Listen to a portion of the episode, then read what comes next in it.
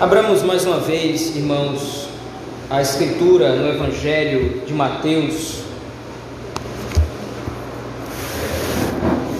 Vamos dar continuidade às exposições neste livro. Evangelho de Mateus, agora, capítulo de número 3.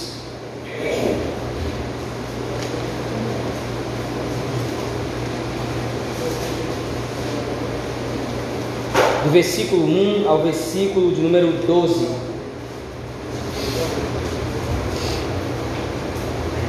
Evangelho de Mateus, capítulo 3, versículo 1 ao versículo 12. Assim diz o texto da palavra do Senhor. Naqueles dias apareceu João Batista pregando no deserto da, da Judéia e dizia: Arrependei-vos, porque está próximo o reino dos céus. Porque este é o referido por intermédio do profeta Isaías, voz do que clama no deserto: Preparai o caminho do Senhor, endireitai as suas veredas. Usava João vestes de pelos de camelo e um cinto de couro. A sua alimentação eram gafanhotos e mel silvestre. Então saíam a ter com ele Jerusalém, toda a Judéia, e toda a circunvizinhança do Jordão. E eram por ele batizados no Rio Jordão, confessando os seus pecados. Vendo ele, porém, que muitos fariseus e saduceus vinham ao batismo, disse-lhes: Raça de víboras, quem vos induziu a fugir da ira vindoura? Produzi, pois, frutos dignos de arrependimento. E não comeceis a dizer entre vós mesmos: Temos por pai a Abraão, porque eu vos afirmo que destas pedras Deus pode suscitar filhos a Abraão. Já está posto o machado à raiz das árvores. Toda árvore, pois, que não produz bom fruto é cortada e lançada ao fogo. Eu vos batizo com água para arrependimento, mas aquele que vem depois de mim é mais poderoso do que eu, cujas sandálias não sou digno de levar. Ele vos batizará com o Espírito Santo e com fogo. A sua pá ele a tem na mão e limpará completamente a sua eira, recolherá o seu trigo no celeiro, mas queimará a palha em fogo inextinguível. Vamos orar mais uma vez ao Senhor nosso Deus, irmãos, pedindo sabedoria e a iluminação do Espírito na meditação da Sua palavra. Ó Deus, por meio da obra de Cristo Jesus, nosso sumo sacerdote intercessor, através do poder do Espírito Santo que inspirou os homens antigos a escreverem a tua palavra, nós oramos nesse momento agora pedindo ao mesmo Espírito que nos ilumine o coração, a fim de entendermos a tua lei, a fim de entendermos a tua palavra, Senhor. Tem misericórdia de nós. É isso que nós te pedimos no nome de Jesus Cristo, no poder do Espírito Santo, a Deus o Pai. Amém. Meus irmãos, nós, após termos visto o desenvolvimento da genealogia de Jesus Cristo, e depois de termos visto como Mateus estrutura o próprio relato do nascimento de Cristo, tendo usado esses dois episódios para demonstrar, em primeiro lugar, a chegada do Reino dos Céus no Messias, e por causa disso, então, em segundo lugar, o cumprimento em Cristo de todas as profecias do Antigo Testamento, agora nós nos encaminhamos para a continuação dessa primeira sessão do Evangelho de Mateus. O Evangelho tem como essa primeira sessão que vai do capítulo 1 até o capítulo 4, onde Mateus se concentra mais especificamente em determinar a identidade de Cristo como esse Messias como cumpridor das profecias do Antigo Testamento e em revelar através disso o reino dos céus que havia chegado e como o reino dos céus pode ser recebido pelos homens. É exatamente essa a temática, ou é esse o foco desse capítulo 3 do Evangelho de Mateus. Mateus agora está começando a demonstrar e a elucidar como é que o reino dos céus ele pode ser recebido pelos homens E como é que esse reino dos céus agora transforma completamente a vida dos seus recebedores? Nós temos então aqui a narrativa do capítulo 3, que vai ser dividida em dois blocos. No primeiro lugar, nós vamos ver hoje dos versículos de 1 a 12, como lemos, e depois, em seguida, do versículo 13 do capítulo 3 até o começo do capítulo 4. Esse capítulo 3, então, por sua vez, está dividido em outros três blocos ou em outras três sessões. Em primeiro lugar, nós temos aí, então, do versículo 1 ao versículo 6. Nesse versículo, nós vamos identificar a identidade do arauto do Messias, isto é, nós vamos identificar no texto a identidade de João Batista como sendo um precursor do Senhor Jesus Cristo. Mas veja, não somente isso, à luz do texto, o aparecimento de João Batista é por si só um sinal da chegada do próprio Messias. Veja aí, Mateus estrutura isso e demonstra isso, apontando que João Batista é o cumprimento de uma profecia de Isaías lá no Antigo Testamento. Veja aí versículos 1, 2 e 3. Como temos lido, naqueles dias apareceu João Batista pregando no deserto da Judéia e dizia: a mensagem de João Batista era: arrependei-vos, porque está próximo o reino dos céus. E então Mateus agora faz um referencial. Ele aponta, ele determina quem é este que está pregando e anunciando o arrependimento e a chegada do reino dos céus. Porque este é o referido por intermédio do profeta Isaías, voz do que clama no deserto: preparai o caminho do Senhor e endireitai as suas veredas. Uma profecia do Antigo Testamento, do profeta Isaías, apontava que para que o redentor viesse, deveria primeiro acontecer uma preparação prévia. Nós sabemos bem que a profecia de Isaías ela, ela tem dois pontos de cumprimento. Nós precisamos perceber que os profetas do Antigo Testamento eles profetizam a palavra de Deus tendo um conhecimento distante do seu cumprimento final. Isto é, Isaías está profetizando a palavra do Senhor e ele sabe que há dois cumprimentos envolvidos na sua profecia: um cumprimento prévio, um cumprimento antecipado, isto é, Isaías está profetizando sobre o resgate do povo de Israel do cativeiro o resgate do povo de Israel do exílio. Então, o primeiro cumprimento da profecia de Isaías se dá quando Ciro, o rei Ciro, invade a Babilônia e então liberta o povo de Israel do cativeiro babilônico. É, primeir, é o primeiro cumprimento da profecia de Isaías.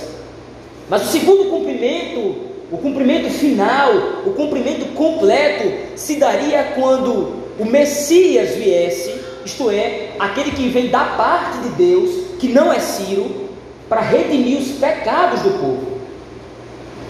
O povo de Deus, desde a queda, vive num exílio muito maior do que aquele experimentado por Israel no exílio da Babilônia. Nós vivemos no exílio da presença de Deus. E agora então é necessário que o próprio Deus providencie o retorno, providencie o resgate. E esse resgate não é feito em Ciro, mas esse resgate é feito em Cristo Jesus. Mas até que Cristo apareça no cenário da história, até que Cristo realmente venha a esse mundo e se apresente como resgatador do seu povo, um profeta anterior vai ser enviado a fim de preparar o povo para a chegada do reino. Todo bom judeu que estava atento à lei do Senhor e aos escritos do Antigo Testamento poderia ver em João Batista um prenúncio do reino dos céus que estava chegando.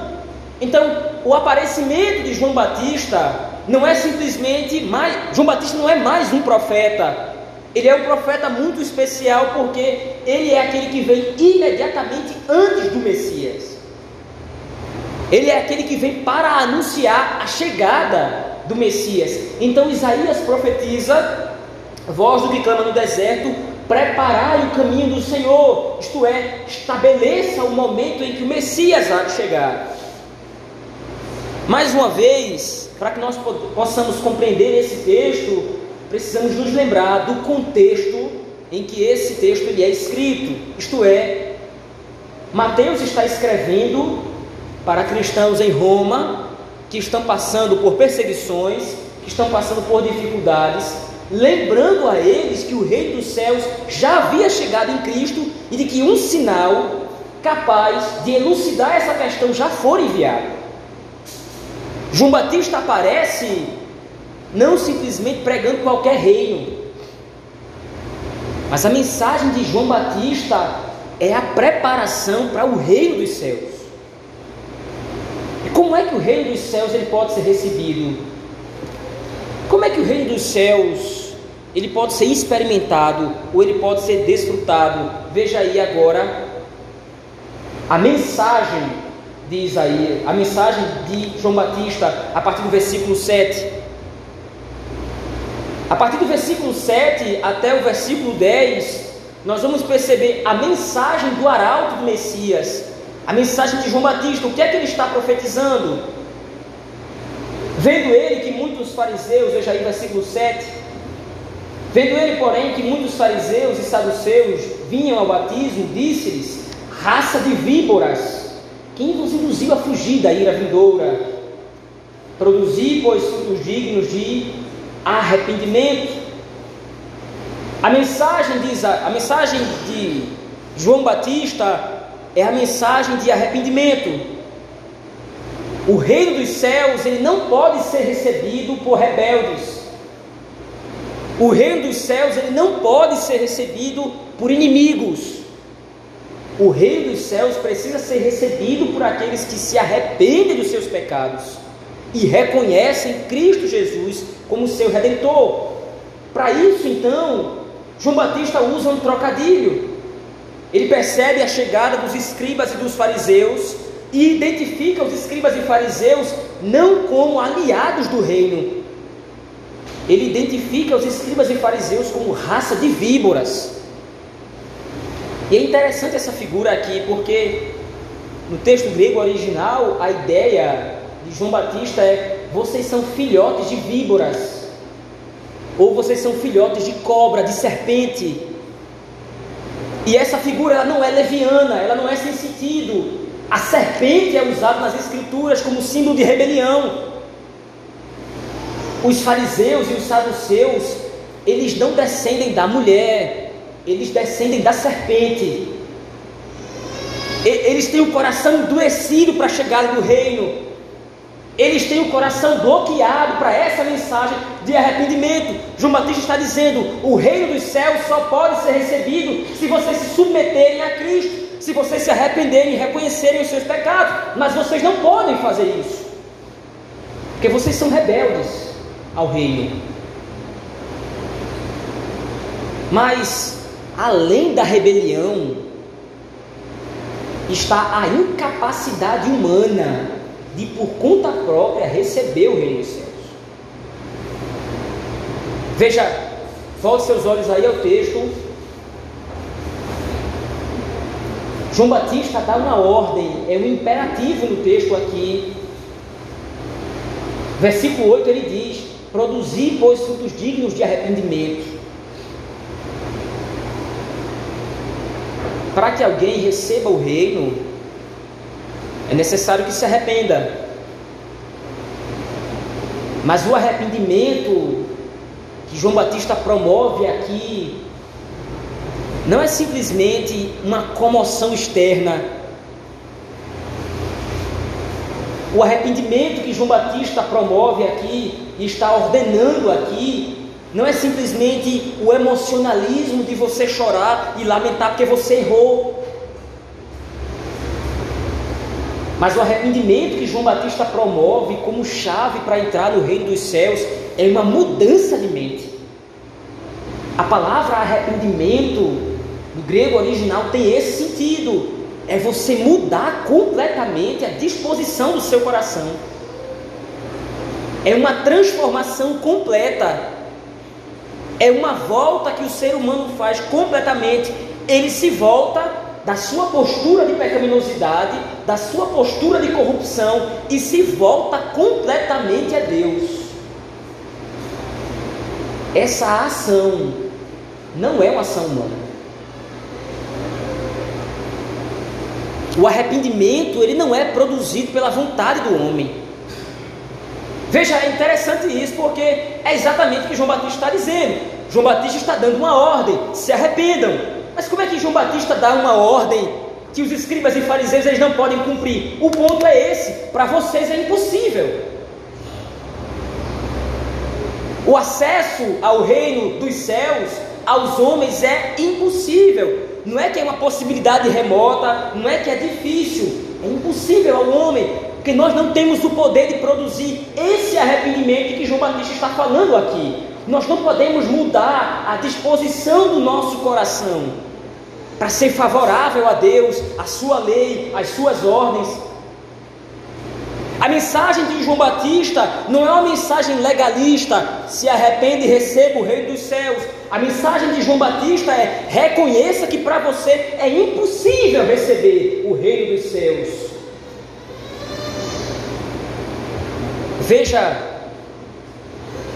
a mensagem do Evangelho é uma mensagem terrivelmente confrontadora.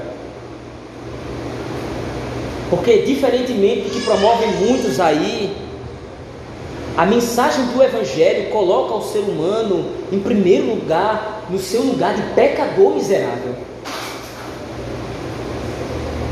O Evangelho não bajula, o Evangelho não maquia ou não maqueia a situação do homem. Não, olha, se sua situação está difícil, mas se você fizer isso e isso aqui, a coisa pode melhorar para você. Não, a mensagem do Evangelho não é que, olha, torça, você está na UTI, mas se você torcer, de repente você pode. Não! A mensagem do Evangelho é: nós estamos mortos dos nossos delitos e pecados, o reino dos céus está fechado para nós. Tem que vir outra pessoa,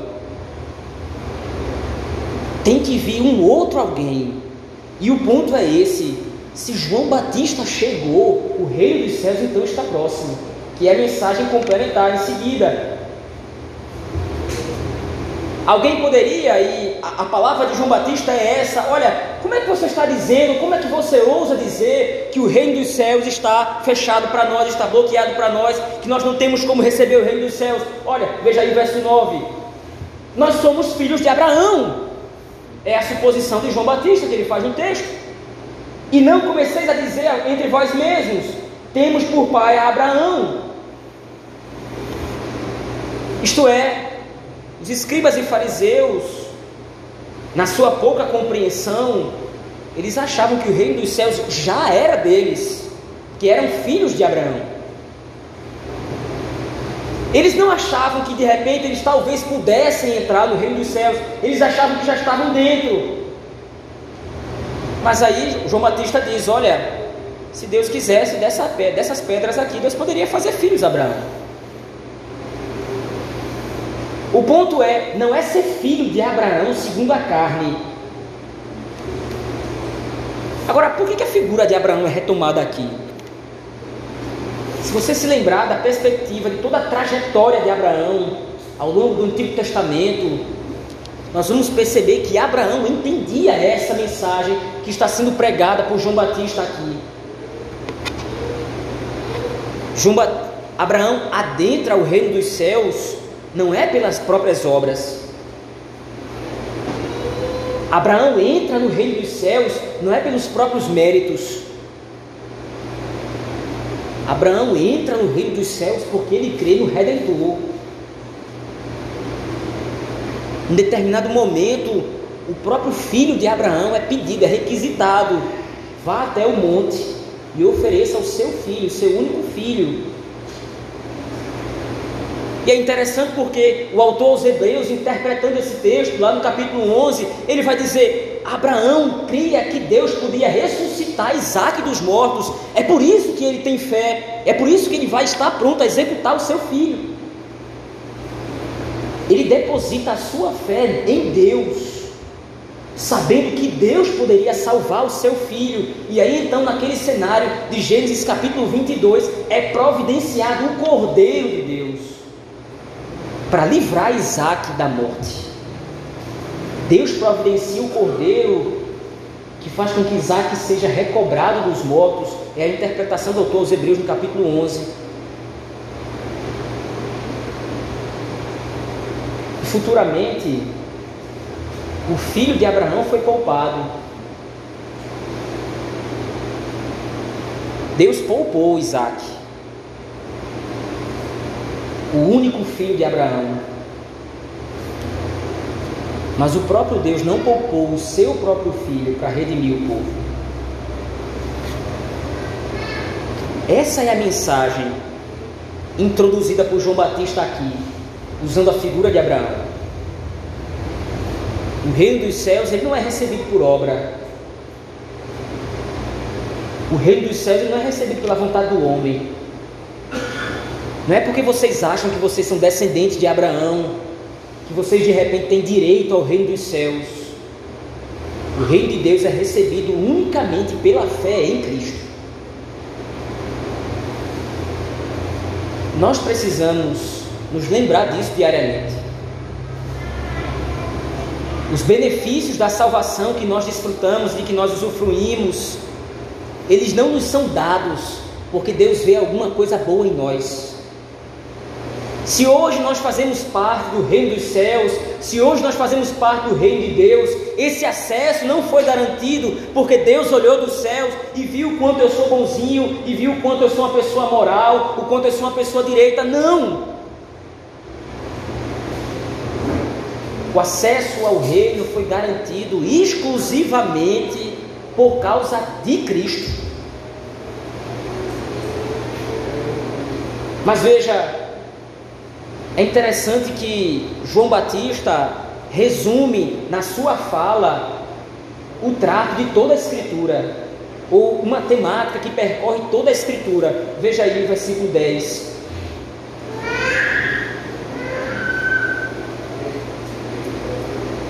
Já está posto o machado à raiz das árvores. Toda árvore, pois, que não produz bom fruto, é cortada e lançada no fogo. É interessante porque João Batista, apesar de ter uma mensagem aparentemente humanamente falando, João Batista parece ter uma mensagem muito dura. Ele chama os fariseus e os escribas de raça de víboras. E a, a, mensagem de João Batista, a pregação de João Batista, parece uma pregação muito dura, muito seca, mas o que João Batista está anunciando é a salvação. João Batista está anunciando a obra da redenção. Vocês não podem confiar em si mesmos, vocês têm que confiar no Messias. Mas o ponto é que na mesma mensagem de salvação, João Batista introduz a mensagem do juízo de Deus. Nós já temos visto isso aqui, por exemplo, no Êxodo. O Senhor Deus une as duas mensagens, ou os dois tópicos do seu plano redentor a salvação e o juízo. O juízo de Deus recai sobre o Egito enquanto Deus está salvando os hebreus. À luz da Escritura Sagrada, a salvação e o juízo não, não estão separados, não são excludentes, mas fazem parte de uma mesma mensagem. Deus está glorificando o seu nome através da salvação do seu povo por meio do juízo que é despejado sobre os ímpios. E aí então agora qual é o mecanismo que vai ser usado, ou qual vai ser o instrumento que vai ser usado por Deus para derramar esse juízo? É o poder do Espírito operando no Messias. Veja aí versículo 11 e 12. João Batista está operando todo o seu ministério ainda sob o regime do Antigo Testamento. Então, esse batismo que João Batista esclarece aqui não é o batismo sacramento que vai ser instituído por Cristo lá em Mateus capítulo 28. Esse batismo aqui é um batismo para arrependimento. É apenas um sinal de que a pessoa estava reconhecendo que é pecadora miserável, estava desejando se arrepender. Mas aí então João Batista diz: Olha, eu vos batizo com água para arrependimento. Mas aquele que vem depois de mim, é mais poderoso do que eu, cujas sandálias eu não sou digno de levar. E aí, as duas mensagens ou as duas esferas do plano do Senhor são expostas por João Batista aqui. Ele vos batizará com o Espírito Santo e com fogo. De repente, numa leitura superficial, numa leitura rápida do texto, inclusive há muitos teólogos que caminham nesse sentido, unem as duas coisas, dizendo que, olha, o batismo com o Espírito é o batismo com fogo, mas à luz do contexto da passagem e principalmente do que ele vai dizer posteriormente, parece melhor dizer que o batismo com o Espírito e o batismo com fogo são duas coisas diferentes. O batismo com o Espírito está associado à produção de bons frutos, lá do versículo de número 10. É o Espírito Santo agindo intermédio ou por intermédio do Messias que vai produzir os frutos dignos de arrependimento no povo eleito do Senhor. Já que o povo de Deus não pode, por conta própria, produzir os frutos de arrependimento para entrar no reino dos céus, então o Messias vem e, pelo poder do Espírito Santo, introduz os frutos ou faz produzir os frutos do arrependimento e da salvação no coração dos eleitos. Por outro lado, o batismo com fogo está voltado ao julgamento da raça de víboras, do versículo número 7. Veja a continuação agora do texto. João Batista usa um exemplo da agronomia da época, da agronomia da Palestina, a colheita de trigo.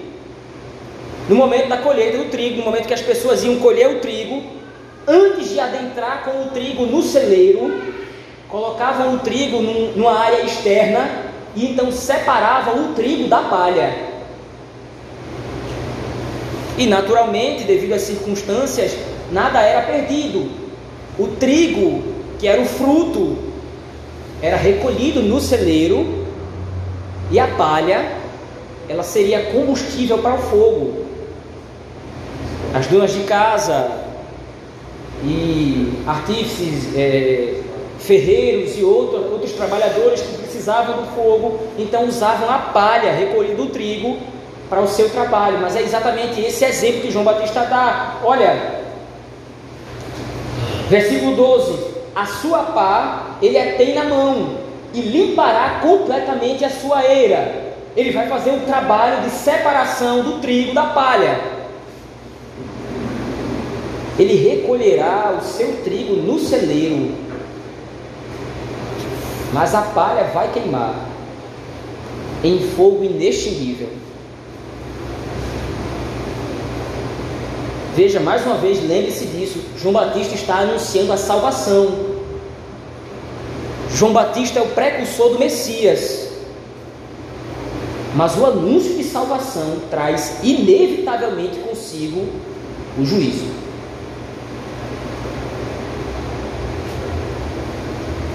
O ímpio vai queimar no fogo inextinguível, enquanto o justo ele vai ser recolhido no celeiro. Mais uma vez, a mensagem de ânimo que o evangelista está trazendo para o povo a quem ele está escrevendo fica clara através daquilo que João Batista pregou. Vivendo num mundo mau e perverso, o mundo está perseguindo a igreja, o mundo está perseguindo o povo de Deus, e governantes estão se, estavam se levantando, César, Nero e outros, estavam se levantando perseguindo o povo do Senhor, e os irmãos agora começavam a se questionar: por que isso? Por que tanta perseguição? Por que tanto sofrimento? Olha, lembrem, vocês vão ser recolhidos no celeiro. O processo de sofrimento que está acontecendo no mundo é Deus limpando o trigo da palha. É interessante porque essa figura ela vai ecoar ao longo de toda a Escritura. E no livro do Apocalipse aparece a mesma imagem. O capítulo 11 é interessante de Apocalipse porque são duas imagens, dois exemplos para a mesma situação descrita aqui. De repente, João vê um anjo saindo com uma grande foice do céu e ele vai agora ceifar a terra. E a ceifa do anjo, ao invés de ser uma demonstração de juízo, na verdade é o recolhimento dos santos. O anjo sai para fazer a colheita e recolhe os justos. Mas quando vai falar do ímpio, é o mesmo anjo que sai com a ceifa e ceifa o ímpio. Mas agora o ímpio é pisado no lagar da ira de Deus. A cólera da ira de Deus é demonstrada através do esmagado ímpio.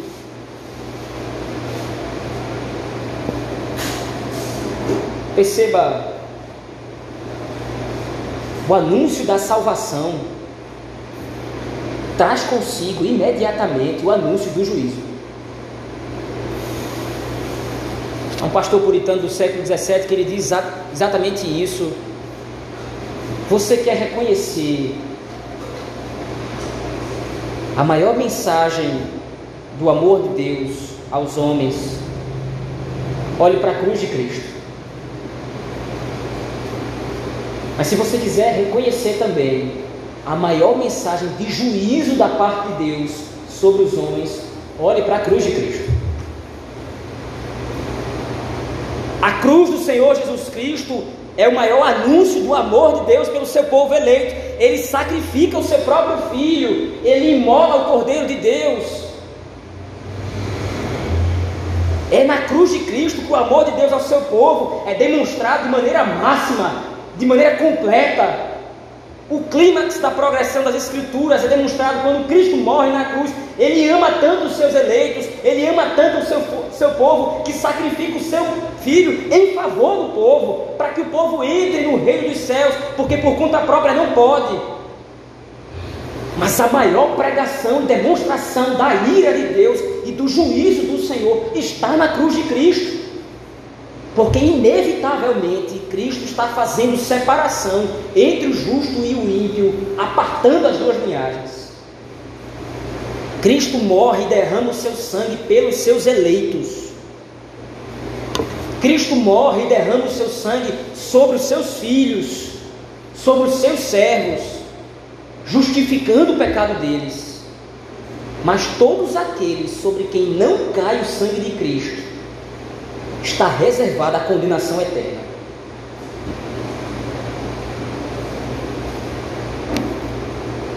Interessante porque a mensagem de João Batista, como disse anteriormente, é a introdução ao ministério de Cristo. João Batista introduz tudo aquilo que Cristo vai fazer. Como, como Isaías profetizou, João Batista está aplanando os caminhos do Messias. Então, tudo aquilo que Cristo vai fazer não está distante do que João Batista está anunciando aqui. E a mensagem do Evangelho em Cristo é seletiva.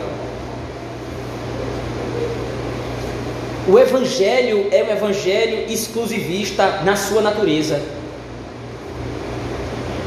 Em primeiro lugar, por a demonstração que João Batista já deixou claro aqui, ninguém pode receber o reino dos céus por conta própria.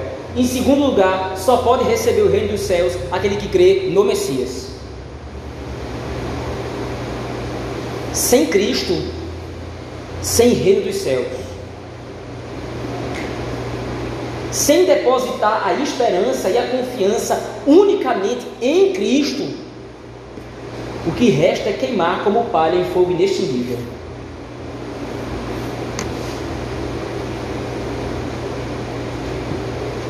Mas, meus irmãos,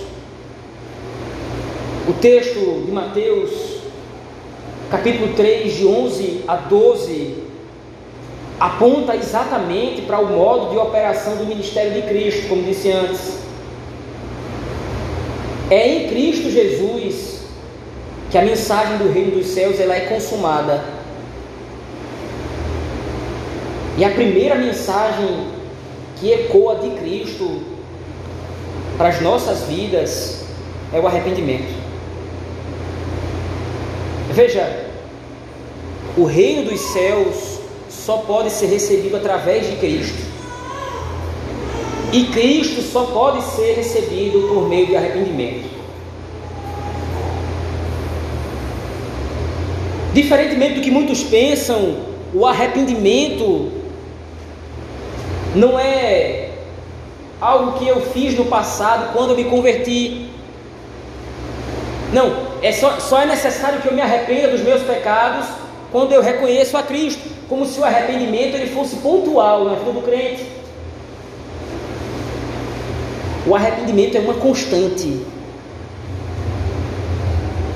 Todos os dias nós precisamos atentar para essa mensagem que está esclarecida aqui e está posta aqui em Mateus capítulo 3, versículos de 1 a 12, porque todos os dias é exigido de nós o arrependimento. E mais uma vez eu insisto nisso: o arrependimento não é quando eu choro. Se envolver isso também é outra história, mas o arrependimento é mais do que choro.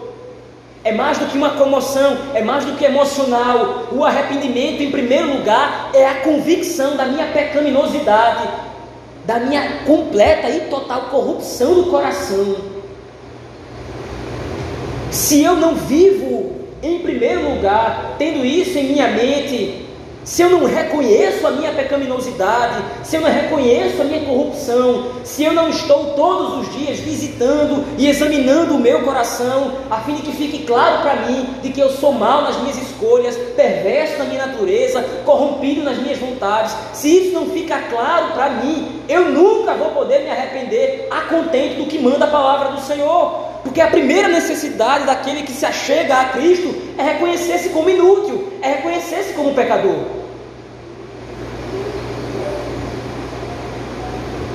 Eu só posso depositar a minha fé em Cristo Jesus. É claro que por meio do Espírito Santo, sozinho não faço nada, mas eu só posso depositar a minha fé em Cristo Jesus se em primeiro lugar eu me arrependo dos meus pecados.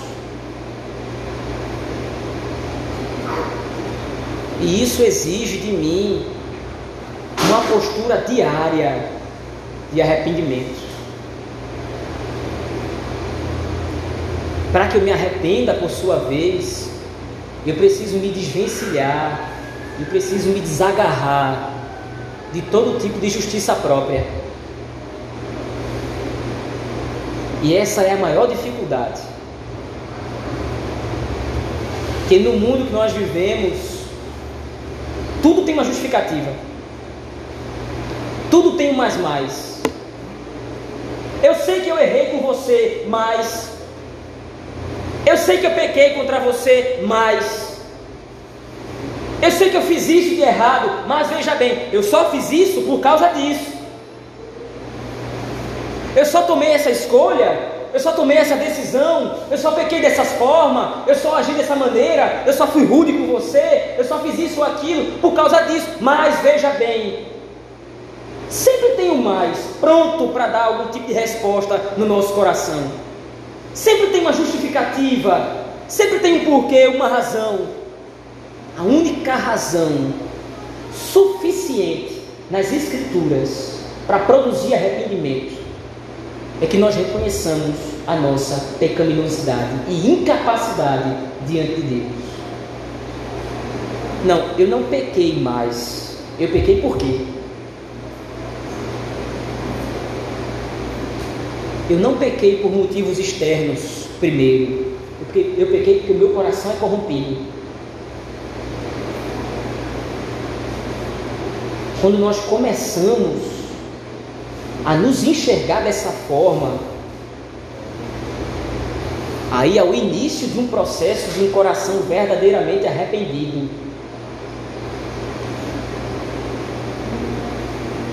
Aí o meu coração arrependido agora pode olhar para Cristo. Eu sou pecador miserável. Mas Cristo pode me regenerar. Eu sou pecador miserável, eu sou insuficiente, mas Cristo pode fazer com que eu entre no reino dos céus.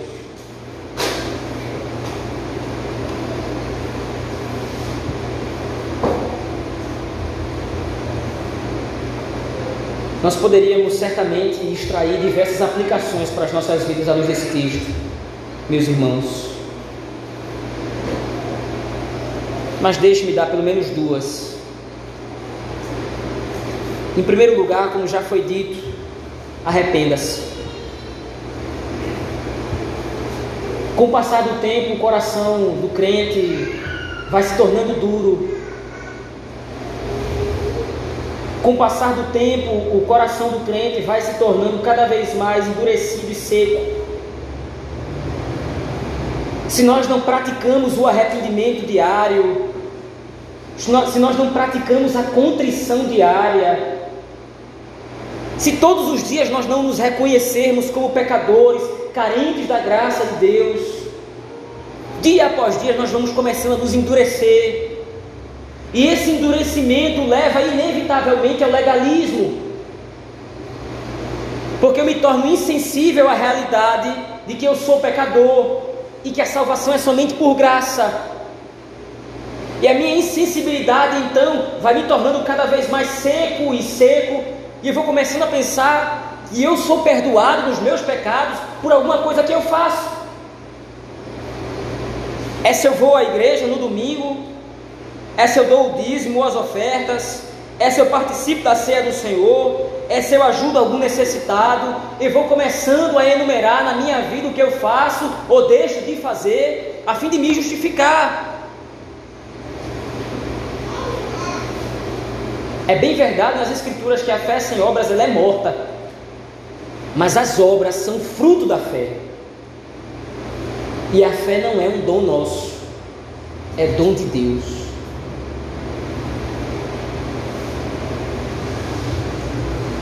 Jonathan Edwards, tentando responder o que é arrependimento, ele diz que arrependimento é a humilhação evangélica, que consiste na humildade conveniente à criatura, reconhecendo-se como pecadora. A base do arrependimento é a minha humilhação. Veja, eu não estou falando de vexação. Eu não estou falando que Cristo é um megalomaníaco que tem prazer em causar vexame às pessoas, em ridicularizar as pessoas. Não. Eu estou falando de humilhação, eu estou falando de humildade. Não há espaço no reino dos céus para arrogantes. Não há vaga no reino dos céus para soberbos. Todo aquele que deseja receber o reino dos céus deve se fazer como uma criança. É interessante porque aí há diversas interpretações. Mas o que é ser uma criança? Ah, é ser inocente, é ser puro, é ser isso, é ser aquilo. A maior característica de uma criança e a característica que o Senhor Jesus Cristo ressalta é: ela é pequena. Aquele que deseja receber o reino dos céus, e é interessante que a discussão anterior é os discípulos querendo saber quem é maior no reino dos céus. Aí o Senhor Jesus Cristo vem e introduz: Você quer ser o maior no reino dos céus? Seja como uma criança. O que, Jesus? Pequena. Humilde. A base para que todos os dias eu tenha essa disposição de me arrepender dos meus pecados é reconhecer a minha pequenez. E você não tem que fazer isso uma vez por ano. Não é uma vez no dia.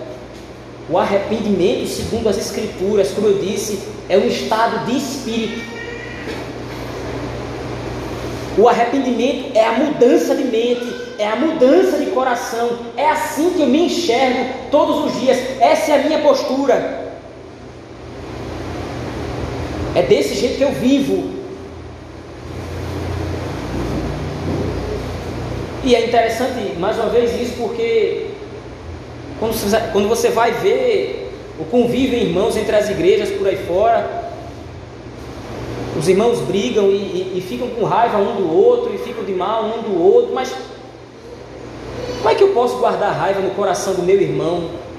Se a Escritura me manda eu me arrepender, e para que eu me arrependa eu preciso de uma postura humilde. E se eu assumo uma postura humilde, eu não fico me justificando contra o meu irmão, eu simplesmente aqueço o meu coração com o calor do perdão de Deus. Se Deus perdoou esse miserável pecador, por que eu não posso perdoar o meu irmão? Se eu fui alvo do amor de Deus, se eu fui alvo da graça de Deus, que me fez entrar no reino dos céus, reino que eu não merecia, que eu não podia, que eu não tinha condições de entrar, mas que eu entrei pela graça de Cristo Jesus, por que, é que eu não posso transmitir essa mesma verdade a outros através de uma postura humilde e arrependida?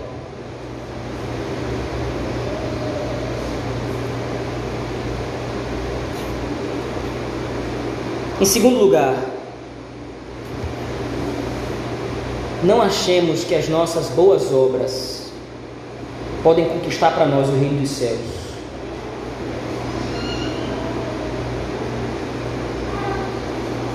O reino dos céus não pode ser alcançado por esforço. Você não ocupa o lugar ou o posto de cidadão do reino dos céus por mérito próprio alguém lhe deu a cidadania celestial. Alguém entregou para você as chaves do reino dos céus. Agora você entra. Mas não por conta própria, não por mérito seu. Mais uma vez, isso é um pensamento que vai interferir na nossa, no nosso dia a dia. Se a entrada no reino dos céus eu não recebi por mérito próprio, o que é que eu recebo por mérito próprio no reino? Absolutamente nada. Nada que eu faça, nada que eu tenha, pode garantir para mim algum benefício no reino dos céus é só Cristo. É só a graça, mediante a fé. A fé que Ele nos dá, a fé que Ele gera em nós, para a Sua honra e para a Sua glória. Veja a humildade atrelado ao reconhecimento da minha própria incapacidade, geram o arrependimento. Não é um arrependimento segundo o mundo. O arrependimento do mundo é no muito remorso. É o sentimento que assaltou o coração de Judas quando traiu Jesus. Ele sabia que tinha traído o sangue inocente, mas ele não se arrependeu porque o arrependimento conduz a Cristo. O arrependimento leva a Deus. Judas sente remorso. E qual é a expressão máxima do remorso? Eu preciso fazer com que esse remorso passe. Aí Judas pensa na salvação pelas obras. E qual é o fim de Judas? Se precipitar morro abaixo. O arrependimento segundo Cristo é aquele manifesto na vida de Pedro. Ele negou o Senhor Jesus Cristo também. Ele traiu o Senhor Jesus Cristo.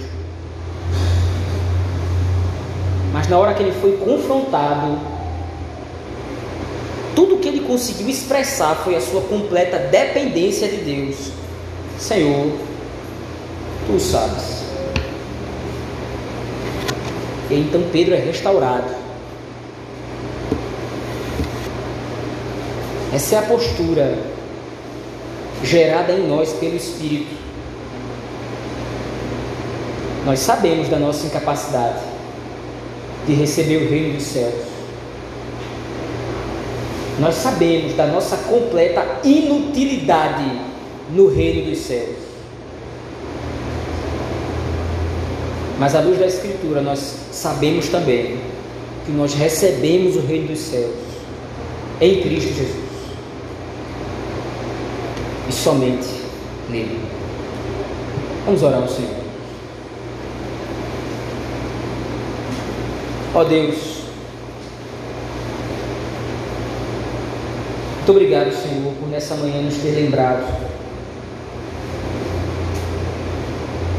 mais uma vez que a salvação ela não é conquistada por nossas obras, A salvação é conquistada unicamente pela fé no Messias, em Jesus Cristo, Filho de Deus. E que em Cristo, por meio do Espírito Santo, nós podemos produzir frutos dignos de arrependimento.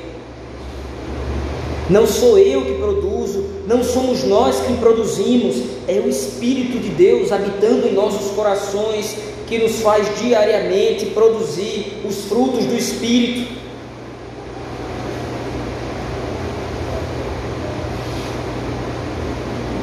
O arrependimento, a contrição, a humilhação,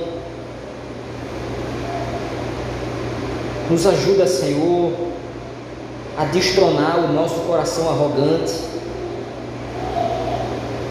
Nos ajuda a nos desvencilhar, nos amarrar, nos desamarrar de nós mesmos nos ajuda a nos desapegar da justiça própria ou da autojustificação, da autocomiseração, nos ajuda, Senhor Deus, a nos livrar dessas coisas, porque essas coisas não podem conquistar para nós a entrada no reino dos céus. É Cristo Jesus quem já conquistou isso.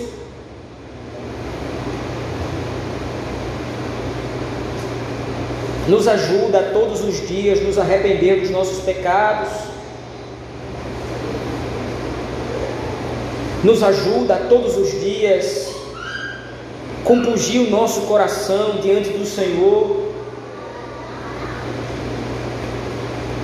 Nos ajuda todos os dias a assumir uma postura de humildade, de mansidão,